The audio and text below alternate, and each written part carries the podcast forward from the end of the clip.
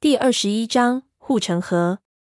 落地好几分钟，我完全懵了，脑子还不知道是怎么回事情，也不知道自己是死了还是没死。接着就有一股辛辣的液体从喉咙喷了出来，倒流进气管，我不停地咳嗽起来，血从我的鼻子里喷出来，流到下巴上。足足花了半支烟的功夫，我才缓过来，感觉一点一点回归到身上。我颤颤悠悠地坐起来。四周一片漆黑，什么都看不见。我摸了摸地上，都是干燥的石头和沙子。这护城河底是干涸的，幸亏这些石头还算平整，不然我就是不摔死也磕死了。防毒面具已经裂了，镜片一只碎了。我摸了一下，发现整个防毒面具都凹了进去。再一摸前面，发现我脸摔的地方有一块很尖锐的石头，看样子是幸亏了这面具的保护。我的脸才没摔烂，不过这一下子，防毒面具算是完全已经没用了。我艰难地扯掉后扣，小心翼翼地把它从脸上解下来，才拿到手上，面具就裂成了四半，再也戴不起来。没有了面具，四周空气中的硫磺味道更加浓郁，但是吸了几口似乎没有什么大的不适。看样子潘子所说的这里毒气的厉害程度，并不真实。或者在护城河底下的空气质量还可以。我暗骂了一声，把面具扔到地上，吐掉残留在嘴巴里的血，抬头去看上边。护城河最起码能有十几米高，上面是灰蒙蒙一片，我只能看到胖子他们的手电从上面照下来，四处划动，似乎在搜索我。还能听到一些叫声，但是也不知道是不是摔着的缘故。我的耳朵里满是刚才落地一刹那的嗡嗡声。实在分辨不出他们在说什么。我尝试着用力叫了几声，但是一用气，一股撕裂的剧痛就从我的胸口扩散到四周，声音一下子就变成了呻吟。自己也不知道自己在说什么，甚至不知道自己到底有没有发出声音来。为了让胖子他们知道我还活着，我捡起刚才扔掉的防毒面具，用力敲击地面，发出啪啪啪的声音。声音不大。但是在安静的护城河地，却反弹出了回音，十分醒耳。敲了一会儿，突然一支冷烟火从上面扔了下来，落在我的边上。我骂了一声，躲开。接着，我就看到上面一个人的头探出了桥的断面，看脑袋的大小，似乎是胖子。我爬过去，捡起冷烟火，对他挥了挥，他马上就看到了，大叫了一声，但是我一点也听不出他到底在说什么。只好发出几声毫无意义的声音。胖子把头缩了回去。不一会儿，从上面就扔下一根绳子，晃晃悠悠垂到河床底部。胖子背着自动步枪开始往下爬，十几米，也就是四五楼的高度。说高不高，说短不短。胖子一下子就滑溜到了底部，放开绳子，先用枪指了指四周，看没有什么动静，才跑过来，蹲下来问道：“你他娘的没事情吧？”我嘶哑着，有气无力道：“没事，你摔一次试试看。”胖子一看我还能开玩笑，松了口气，对上面打了个呼哨。马上，潘子和顺子背着装备也从上面爬了下来。他们扶起我，先把我扶到一边的一块石头上，让我靠在哪里，接着让顺子按住我，拿出医药包给我检查身体。我看到医药包，心里就稍微安心了一点。心说：“幸好准备还充分。”潘子确定我没有骨折，拿出一些绷带帮我包扎了一下比较大的伤口，然后骂道：“叫你停，你怎么还跳？也亏得你命大，不然你死了，我怎么和三爷交代？”我一听大怒，骂道：“你还说我？我都在半空了，你才叫停？这他奶奶又不是放录像带，还能倒回去？”还没说完，突然胸口一阵绞痛，人几乎就扭曲了起来。潘子一看，吓了一跳，忙按住我，让我别动。我咬牙切齿，还想骂他一句，但是实在疼得不行，连话也说不出来，只能在那里喘气。胖子在一边递给我水壶，道：“不过你也算命大了，这样的高度，下面又是石头，一般人下来绝对不死也残废。”我接过水壶，心说这应该叫做命贱才对，刚才肯定是因为撞到那两根铁链子。自己才没死，也不知道是走运还是倒霉。最近老是碰到高空坠落这种事情，而且还都死不了，真是要了老命了。喝了几口水，嘴巴里的血都冲掉了，喉咙也好受了一点。我就问他刚才那到底是什么东西？潘子说这次他们看清楚，肯定是一只怪鸟，而且个头很大，有一个人这么高。可惜没打中，不然就能看看到底是什么。胖子道：“他娘的邪乎！刚才我在神道那边看到的人，可能就是这东西，人头鸟，可能是种猫头鹰。”顺子看了看上面，道：“奇怪，那些怪鸟好像不再飞下来了。”我也看了看头顶，果然，刚才那种无形的压力明显消失了，也没有什么东西再俯冲下来。是不是这里有什么蹊跷？他们不敢下来？潘子也有点犹豫。胖子道：“这样吧，我先四处去看看，要是这里可能有问题，我们还是马上上去。你们待在这里，小吴你先休息一下。”我点点头。潘子说：“我和你一起去。”两个人往两个方向走去。不多久，一边在搜索的胖子就朝我们打了个呼哨，似乎是发现了什么。潘子横起枪，朝胖子的方向看去，只见胖子已经顺着桥走出去老远，手电光都模糊了。在他手电的照射范围里，我们看到他的身后有一大片黑色影子，似乎有很多的人站立在远处的黑暗里，黑影交错，连绵了一片，数不清到底有多少。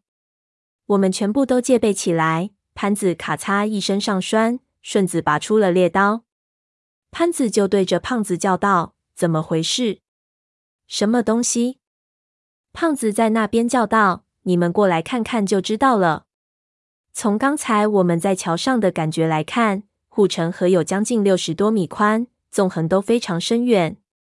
相比河的绝对宽度，胖子站的地方其实离我们并不远，但是因为四周浓稠的黑暗，我们根本看不清楚他手电照出来的东西。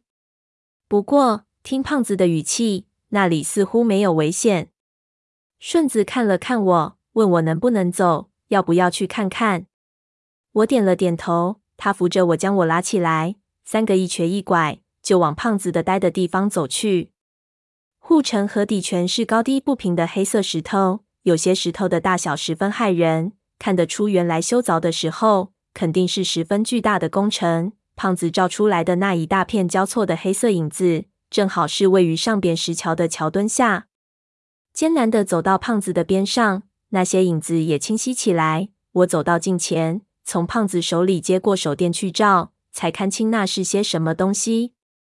胖子站的地方，河床出现了一个断层，断层之下是一条大概一米深的沟渠，沟渠大概有二十米宽，无数黑色的真人高的古代人俑和马俑，夹杂着青铜的马车残骸排列在沟渠之内。连绵一片，凑近其中几个，可以发现人俑的表面被严重腐蚀，面目模糊，五官都无法分辨。很多人俑还拿着铜器，更是烂得一片绿色斑斓。这些人俑大部分都是站立着，靠得极密，也有很多已经倒塌碎裂，东倒西歪的堆在一起。从我这里看去，目力加上手电的光线所及的地方，似乎全是这些东西，一大片的黑蒙蒙的影子。在阴森的皇陵底部，看上去如何不让人感觉毛骨悚然？这些是什么东西？顺子第一次见到，看得目瞪口呆。这好像是殉葬用，这些是车马俑，象征的是迎宾的或者帝王出行时候的队伍。我结巴道：“奇怪，他娘的，这里怎么会有这些东西？不是应该放在地下玄宫或者陪葬坑里的吗？”胖子也知道这茬，也觉得奇怪。这地方是皇陵，不是儿戏的地方。地下玄宫中的东西的数量，陪葬坑中所有殉葬品的摆设，都是有相当的讲究，不像一般皇宫贵胄的陵墓可以随性而来。皇陵讲究一个气，一个是。这种把殉葬品堆在露天的做法，相当于一块上等白玉上的一块老鼠斑。大忌中的大忌，在当时要是给皇帝看见，肯定是要抄家的。虽然当时东夏是一边陲的隐秘小国，但是既然修建陵墓的鼎鼎大名的汪藏海，肯定不会犯这种低级的错误。胖子爬下沟渠，一手戒备的端起枪，一手用手电照着一具无头的人用，对我道：“看服饰是好像是原服，是少数民族的衣服。”说着就想用手去碰。我提醒他道：“别乱动，这东西神神秘秘的摆在这里，指不定有什么蹊跷。”胖子不以为然，怕个球，难道还能活过来不成？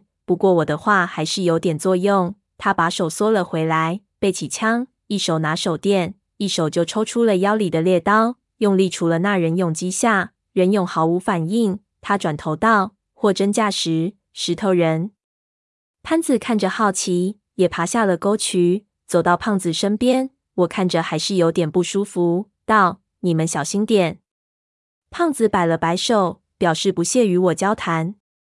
他把猎刀插回皮套里，尝试着抬了抬最近的一座人俑，问道：“小吴，你是干这一行的？这些玩意儿值钱不值钱？”我点点头，告诉他：“这东西有点花头，不说整个，就是局部也有人要。我知道一个兵马俑的头就值两百万，还是梅子，那些马头比人头少，更珍贵，价格就说不好了。”胖子惋惜地看了一眼四周，露出痛心疾首的表情，道：“可惜，可惜，这东西不好带。”我心里还是感觉到很奇怪，这些东西实在不应该出现在这里。人说，古墓中每一件东西背后都是一个故事，这些东西在这里应该有着什么讲究或者故事在。那么，当时的设计者到底有什么用意呢？按照两边的距离来看。这些人俑站的沟渠位于护城河的中央最深的地方。在皇陵刚修建完成的时候，这些东西应该都是沉在护城河的水底，给水面所掩盖。人俑模糊的面部也是他们曾经长期浸没在水中的证据。也就是说，当时皇陵修建完成之后，上面的人是看不到这些东西的存在的。那把这些人俑放在这里有什么意义呢？难道这些是建筑废料、人俑的次品？工匠偷懒把这些垃圾沉到护城河里了？又不像摆得如此工整，不像是堆放次品的方式。当真是无法揣测古人的心思啊！我心里感慨，要不是我摔下来，在桥上根本就看不到桥下的东西，也算是机缘巧合。这是不是上天想昭示我什么？这时候，胖子突然啧了一声。说道：“你们有没有发现，这里所有的人用都是面朝着一个方向，做着走路的动作，和咱们在市场上看到的很不相同？”我本来没有注意到，但是胖子一说，我也就顺着他的意思去看，果然是如此。本来陪葬俑朝一个地方排列是很平常的事情，从来没见过乱七八糟面相的情形过。但是胖子说的走路的动作倒是十分的奇特。我从来没见到过。我用手电仔细的照了照人俑的下部分，突然一股奇怪的感觉涌了上来。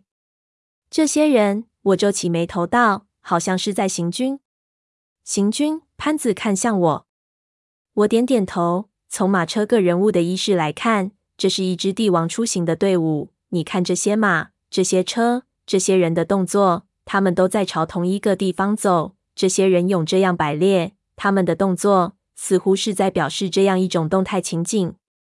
我们都朝人俑队列朝向的方向看去，只见这支诡异人俑的长队延伸到了护城河深处的黑暗中，无法窥知他们的目的地是哪里。